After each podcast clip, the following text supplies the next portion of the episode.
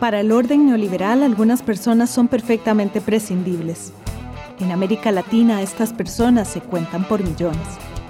¿Qué tan igualíticos somos? En realidad, ¿quiénes hemos perdido? Las personas con mayor poder adquisitivo tienen más poder político y lo usan para promover sus propios intereses.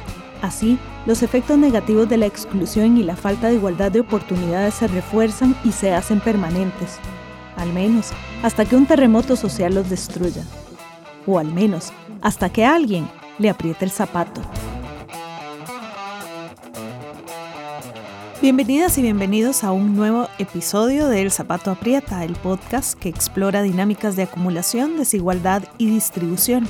Soy Gloriana Rodríguez Corrales y hoy nos acompaña Lorenzo Ramírez, investigador en el Instituto de Investigaciones Sociales y encargado de la Oficina de Juventud de la Asociación Nacional de Educadoras y Educadores. Con Lorenzo vamos a conversar sobre pedagogía y desigualdades. Durante este año, el 2019, en el Instituto de Investigaciones Sociales se ha desarrollado un curso sobre desigualdades. ¿En qué consiste este curso, Lorenzo? El curso de lo que se trata es de tematizar la desigualdad económica y de tratar de observar algunas consecuencias de esta desigualdad, ya sea movimientos sociales como una consecuencia, las migraciones forzadas, los movimientos evangélicos, y se trata también de dar una pincelada por lo menos al trabajo que se ha estado haciendo en el instituto. Pero el, el núcleo central es la desigualdad económica. Bueno, y en ese sentido ya nos dijiste algunas de las temáticas relacionadas con el curso, pero en profundidad, ¿qué han explorado y cuáles preguntas a partir de esa exploración han surgido en el curso? Claro, sí, lo que estamos trabajando, bueno, es precisamente existe una idea de, que tanto uno de los logros del neoliberalismo es precisamente adjudicar toda la responsabilidad de la pobreza a las personas, digamos, el desempeño personal sería el determinante de su situación. Entonces, en ese marco de pensamiento, el curso quiere generar una explicación de por qué podemos ser pobres, por qué nos aprieta el zapato o por qué hay, otro, porque hay zapatos que, que están desgastados de tanto andar o, eh, otros sectores de la población tienen eso, eh, muchísimos zapatos y zapatos nuevos. Entonces lo que tratamos de generar es una explicación en este marco. Y además, precisamente la crisis mundial económica tiene epicentro en, América Central a partir del 2009 y se, se realizan bastantes cambios que por lo menos casi no se exploran. Entonces, como lo central del curso es tratar de, de, generar una explicación de la desigualdad y tematizarla en un momento en el cual hay cambios importantes en Costa Rica y, en el resto de América Central. Hemos de decir que una de las cosas que este curso hizo también fue darle nombre a este podcast que usted escucha, El Zapato Aprieta, justamente viene derivado de esta iniciativa que tuvo el instituto por realizar un curso temático sobre las desigualdades. ¿Y cómo ha sido esta metodología que has empleado? Porque las desigualdades, y como lo hemos visto en esta serie de podcast, es inmenso. ¿Cómo hacerlo para acotar las temáticas y las discusiones a un periodo X de tiempo? La metodología ha sido las técnicas participativas que ayudan a tratar de generar un espacio colectivo de producción de conocimiento. Entonces eh, tenemos siempre alguna acción para tratar de que todos y todas participen. Y bueno, precisamente para acotar, eh, utilizamos un texto de Juan Pablo Pérez Sáenz que me parece a mí que es bastante profundo y que está a un nivel de, de los grandes pensadores de América Latina como Enrique Dussel o Frank Lambert, que hablan sobre esto con otro lenguaje y con otras categorías, pero que también tematizan esto. Entonces, para tratar de abarcar todo, utilizamos esa perspectiva. Ya nos adelantaste y obviamente también en esta serie de podcast hemos visualizado cuál es la importancia de las desigualdades, pero ¿por qué sigue siendo para vos y también como docente de este curso una unidad de análisis, una sección, un área inmensa que no acaba las desigualdades como forma, como lentes de ver la realidad? Claro, es que, bueno, con esto uno puede tener una perspectiva sobre cómo se origina esta desigualdad. Particularmente, quizás lo, lo que permite interesarse en esto o entrarle de lleno es tratar de enfocarse en el origen de esta desigualdad, que es en esta perspectiva que ya hablamos del autor, es la explotación y la, el acaparamiento de oportunidades que da acceso a recursos. La perspectiva es muy interesante porque, bueno, plantea la proletarización, que sería carecer sin medios de producción, pero, pero que además le podemos incorporar desde el marxismo y, del pensamiento zapatista, la carencia además de medios de circulación y de medios de consumo. Entonces tenemos esta perspectiva en la cual sectores grandes de la población carecen de objetos para poder producir riqueza, pero además carecen de medios de circulación, que sería dinero, carecen además de medios de consumo, que sería como el agua o la electricidad. Entonces tiene una perspectiva profunda, centrada aquí en, medios de producción, pero que permite ampliar además el, horizonte. Otro origen de la desigualdad, otra pugna, que, además se, perciben como pugnas, es el acaparamiento de oportunidades que da acceso a recursos o a riqueza. Me gustaría dar un ejemplo aprovechando los siete meses de, impunidad del asesinato de Sergio Rojas. Este, hace la semana pasada, el comité DITSOY y la coordinadora Sur-Sur señalaban que seguían las agresiones al territorio, que estaban introduciendo ganado, y que, bueno, estaban también utilizando armas de fuego y, disparo. Eso sería, digamos, el acaparamiento de tierras, una manera en la cual se origina esta desigualdad, porque precisamente tenemos el territorio de los pueblos originarios y grupos, sectores de la población que quieren apropiarse de esos medios de producción de esta tierra para producir es, riqueza para ellos y ellas. Digamos, esa es la otra perspectiva que, que permite ampliar el horizonte. Este fenómeno de los derechos de los territorios de los pueblos originarios puede también percibirse con esta perspectiva. Ahora, una de las cosas que siempre se señala, y ahora que lo mencionabas, lo pensaba, bueno, las izquierdas en general son las que se han preocupado más por hablar de desigualdades, pero ¿es esto cierto? ¿Deben ser solamente los posicionamientos de centro, izquierda, izquierdas, entendiendo que esto es muchísimo más complejo y más grande en este momento, las que se deben preocupar por hablar de la desigualdad? Yo tendría que pensar que ideológicamente la izquierda debería estar preocupado por las asimetrías sociales, la de género, la, las ecológicas, etc. En, en, todo caso debería ser una preocupación nacional de, de todos los sectores porque precisamente ahora que estamos escuchando problemas en la economía, que se dice casi que hay que reactivar y etcétera, tanto la, la, derecha podría estar interesada porque una manera de, de, reactivar la economía podría ser incluso tratando de, de, eliminar o reducir estas asimetrías. Una de ellas, por ejemplo, podría ser que podamos de manera colectiva tener medios de producción. Quizás el caso de la red de mujeres rurales es muy interesante en ese sentido porque ellas, a propósito del trabajo que han estado realizando, tienen medios de producción de manera colectiva. Entonces eso debería interesarle a la derecha también, precisamente porque en conjunto podríamos mejorar las condiciones sociales y las condiciones de producción en general.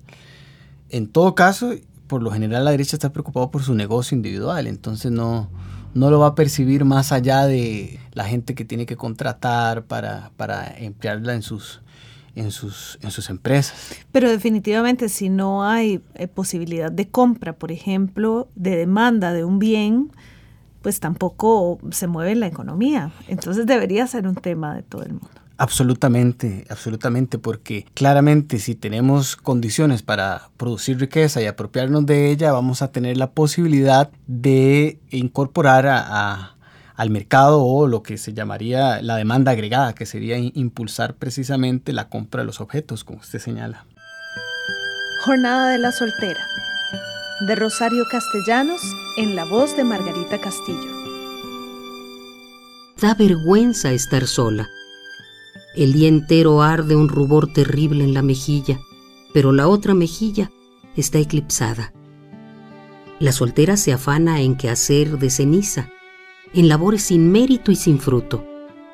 Y a la hora en que los deudos se congregan alrededor del fuego, del relato, se escucha el alarido de una mujer que grita en un páramo inmenso en el que cada peña, cada tronco carcomido de incendios, cada rama retorcida es un juez o es un testigo sin misericordia.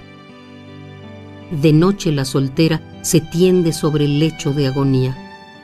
Brota un sudor de angustia a humedecer las sábanas y el vacío se puebla de diálogos y hombres inventados. Y la soltera aguarda, aguarda, aguarda. Y no puede nacer en su hijo, en sus entrañas, y no puede morir en su cuerpo remoto, inexplorado, planeta que el astrónomo calcula que existe, aunque no ha visto. Asomada a un cristal opaco, la soltera, astro extinguido, pinta con un lápiz en sus labios la sangre que no tiene y sonríe ante un amanecer sin nadie.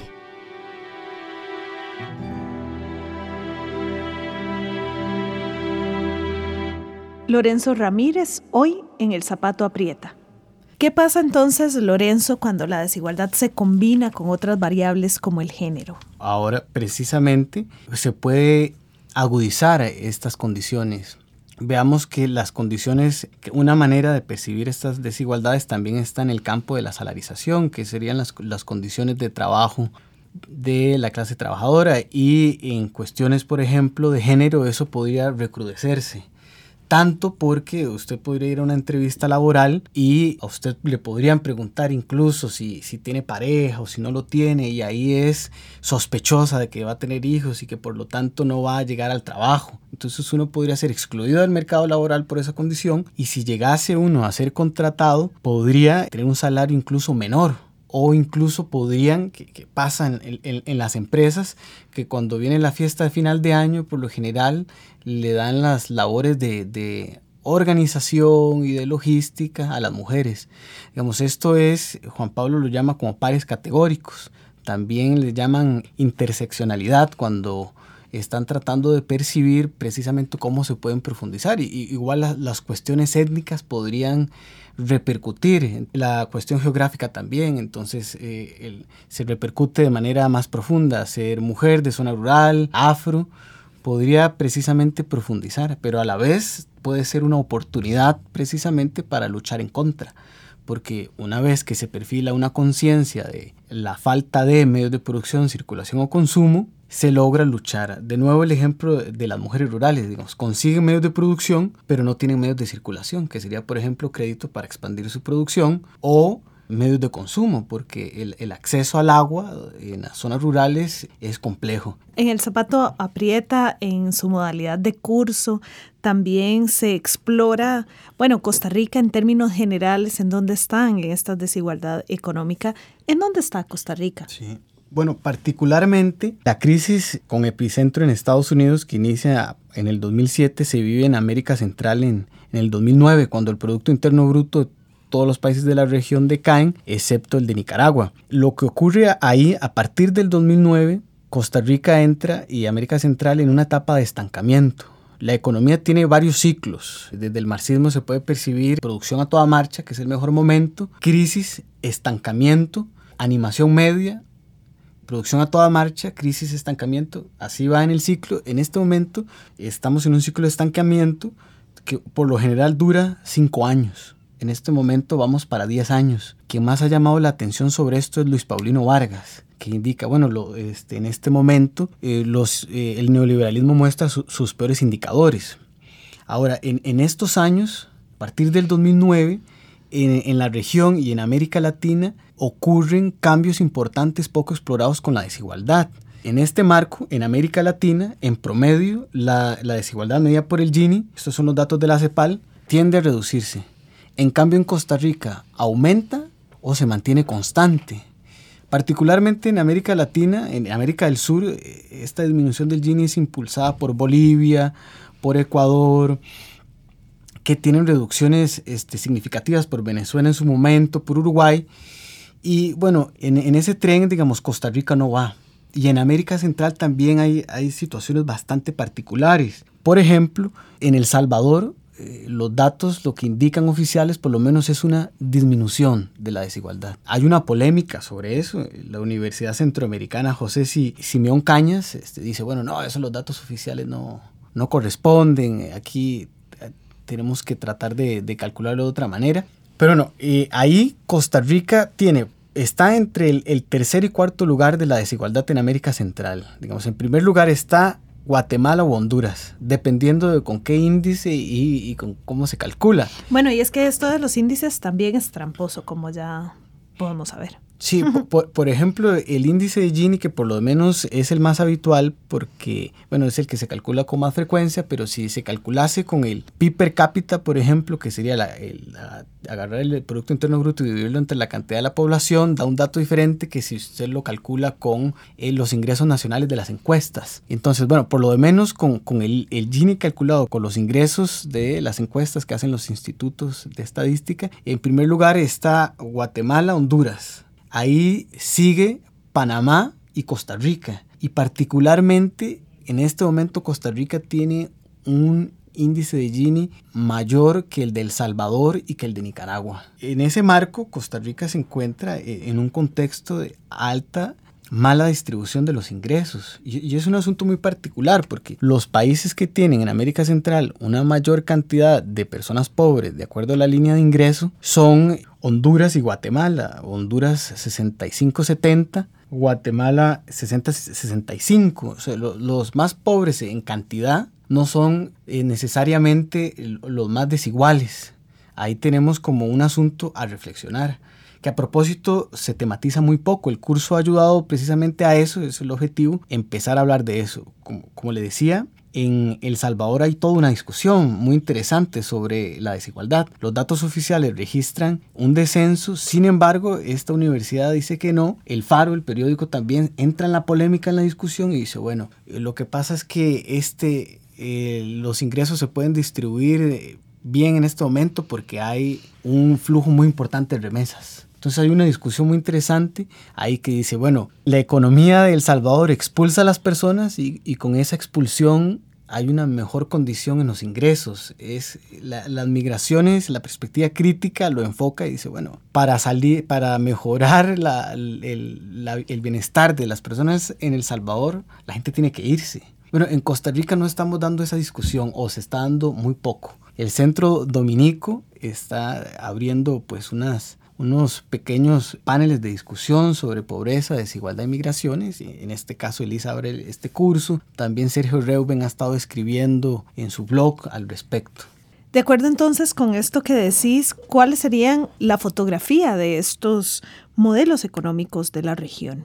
Sí, yo creo que habría que señalar al, capitalismo como el origen histórico, ¿verdad? El proceso de colonización. Particularmente es, posible los centros de acumulación de riqueza, como en, Europa, etcétera, por, por la colonización, eh, principalmente sacar este, oro y plata de minas en México y en Bolivia. E, en América Latina está la hipótesis de que el capitalismo empieza aproximadamente en 1850 y lo que hay es una gran concentración de tierras la hacienda, digamos, el foco productivo ahí. Quizás en las novelas de Televisa es donde más se percibe esa, esas, esas clases sociales, porque todas las novelas son de la gran hacienda, los peones. Partimos de ahí, digamos, una gran acumulación de tierras y posteriormente, bueno, eh, tenemos un modelo que exporta monocultivos fundamentalmente. Por lo menos ya en, en el siglo XX este, tenemos eh, producción de café, de banano, palma africana, algodón y actualmente tenemos una economía basada, bueno, por lo menos en los centros de poder, en, el desarrollo tecnológico. El ahora subcomandante insurgente Moisés antes Marcos, tiene, bueno, están produciendo una economía política muy interesante. Esto en México, en Chiapas. En México, en Chiapas. Y eh, lo que dicen es, bueno, este desarrollo tecnológico tiene su fundamento en la extracción de recursos naturales de nuestros territorios. particularmente me parece muy interesante porque en América Central eso tiene, toma, toma forma. Por ejemplo, en los últimos 20 años se han registrado 81 conflictos socioambientales y la mayoría de ellos, un, 60% es por minas y por hidroeléctricas. Precisamente estos celulares inteligentes no, no, no son posibles sin, sin, electricidad, tampoco sin níquel. No son tan inteligentes. E, en efecto, no podrían serlo sin los recursos naturales de la región, bueno, y de África también. Entonces, el modelo actual, digamos, promueve este, las instalaciones de estas minas y, y estas hidroeléctricas que perjudican al campesinado fundamentalmente el camino es, bueno, perder la tierra, perder sus medios de vida y migrar quizás de manera forzada. Ya lo hemos visto hace un año. Fueron las caravanas, que es el, éxodo de migrantes, fundamentalmente de Honduras, eh, Guatemala y El Salvador. Y precisamente en el documental Tierra Ajena es, es puede uno percibir cómo ocurre este desplazamiento con este, con este modelo. También en el caso costarricense, donde tenemos menos problemas con las minas, con las hidroeléctricas, ahí está este, el ICE. Eh, y bueno, en el resto de la región también esto ocurre, que se decide eh, tener ejes de acumulación como turismo, como las zonas francas, que, que tienen poca conexión con, con los mercados locales. Precisamente bueno, además de esta desconexión con los mercados locales, también tenemos, y, se me ha olvidado de mencionarlo, una gran acumulación de riqueza de otro polo, ¿verdad? Si uno revisa las encuestas del INEC, tenemos por un lado una población este, que el 37% de la gente en edad de trabajar no tiene ni primaria ni secundaria. Entonces no puede este, introducirse dentro de esta lógica de trabajar en un banco o en el turismo y, y queda, quedan desconectados. Y esta gente en el mercado laboral tiene unas condiciones graves. Por ejemplo, la informalidad. Un 40% de la fuerza de trabajo está en el mercado informal. En, el resto de América Central es mucho mayor. En Guatemala puede ser de un 80%, igual en, en, Honduras. Bueno, al mismo tiempo que, ocurre esto, tenemos sectores económicos que acumulan mucha riqueza. Precisamente en un artículo eh, reciente, Francisco Robles hablaba del caso de la familia Uribe que, bueno, tenemos, eh, tienen supermercados unidos, venden a la empresa transnacional, generan un cúmulo de riqueza muy grande y empiezan a invertir en, en sector inmobiliario y eso tiene pues, muy poco que ver con las economías locales o con el mercado laboral. Digamos, usted produce un mall y eso pues genera muy poco trabajo y un trabajo de, poca calidad. Entonces tenemos por, por una parte digamos, un modelo económico que no se conecta con la economía local, nacional, y tenemos un sector de élites que tiene poca responsabilidad o nula porque invierte donde quiera sobre, sobre cómo generar la riqueza en el país. Ahora, justamente eh, que tocas este tema de las personas trabajadoras, bueno, ¿cómo se relacionan estos, este modelo económico, estas desigualdades a las condiciones laborales que también generan desigualdad? Está el, la parte de, de la informalidad del mercado laboral, que es un asunto muy importante aquí en Costa Rica y, y en el resto de la región porque no tiene uno ni siquiera eh, seguridad a un salario determinado. Digamos, en, Guatemala, en Honduras, que, los, la informalidad del 80%, usted está trabajando vendiendo golosinas en la calle y eso no procura un ingreso. También en Costa Rica usted maneja Uber y, y choca y usted tiene que ver qué hace. Ahí las condiciones de trabajo del mercado laboral profundizan estas desigualdades que a propósito tienen mucho que ver también el golpe a las organizaciones de trabajadores, que es otro asunto fundamental del mercado de trabajo. En Costa Rica lo, lo, vivimos recientemente, bueno, con la ley conocida como, como antihuelgas, ¿verdad? Porque tenemos un mercado laboral con mucha informalidad y tenemos al mismo tiempo un golpe a la organización de los, de los trabajadores, que es como el la principal manera en la cual uno puede luchar por mejorar las condiciones de trabajo. En América Latina, en particular, son golpes a los sindicatos del sector público, que son los más fuertes, y a las universidades públicas, donde es más, más fácil organizarse. Ahora, el nivel salarial también es importante. Hoy te hace un estudio muy interesante sobre las condiciones de trabajo en la región y nos encontramos, por ejemplo, que en Nicaragua tenemos eh, el salario mínimo más bajo, la cantidad de, recursos eh, donde, donde las personas reciben menos recursos, un 40%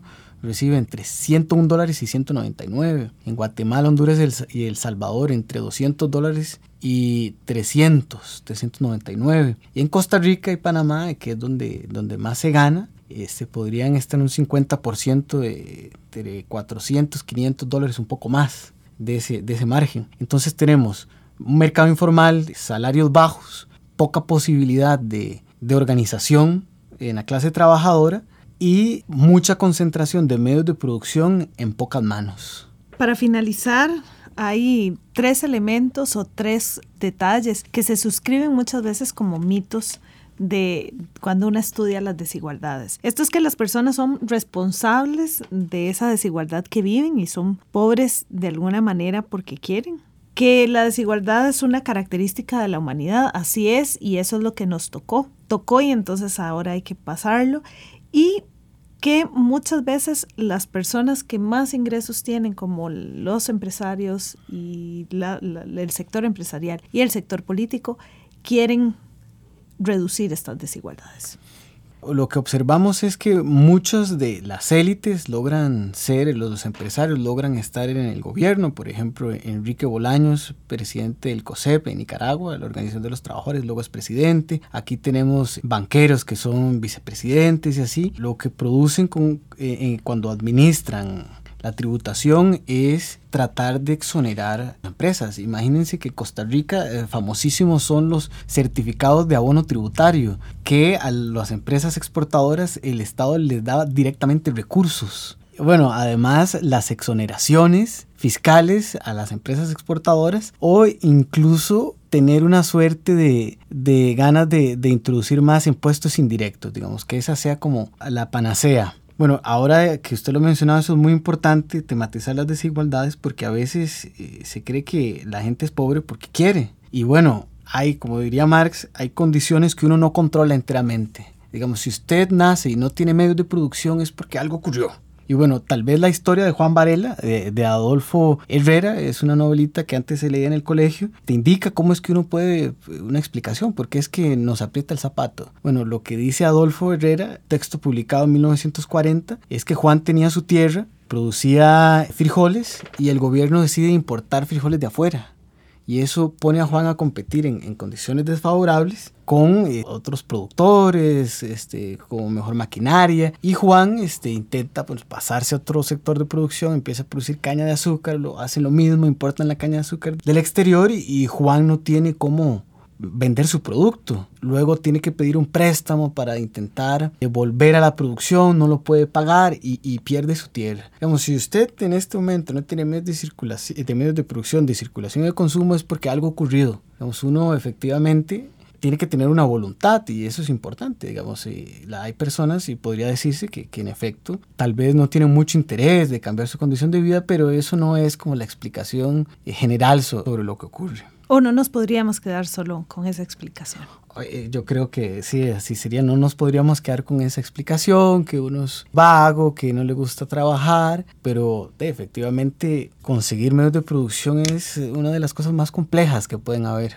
Lorenzo Ramírez, gracias por acompañarnos en El Zapato Aprieta, versión podcast. Escucha todos nuestros episodios en SoundCloud y en Spotify. Puedes tener más información en nuestras redes sociales. Soy Gloriana Rodríguez Corrales y esto fue El Zapato Aprieta, una coproducción entre Radio U y el Programa de Acumulación, Distribución y Desigualdad del Instituto de Investigaciones Sociales de la Universidad de Costa Rica.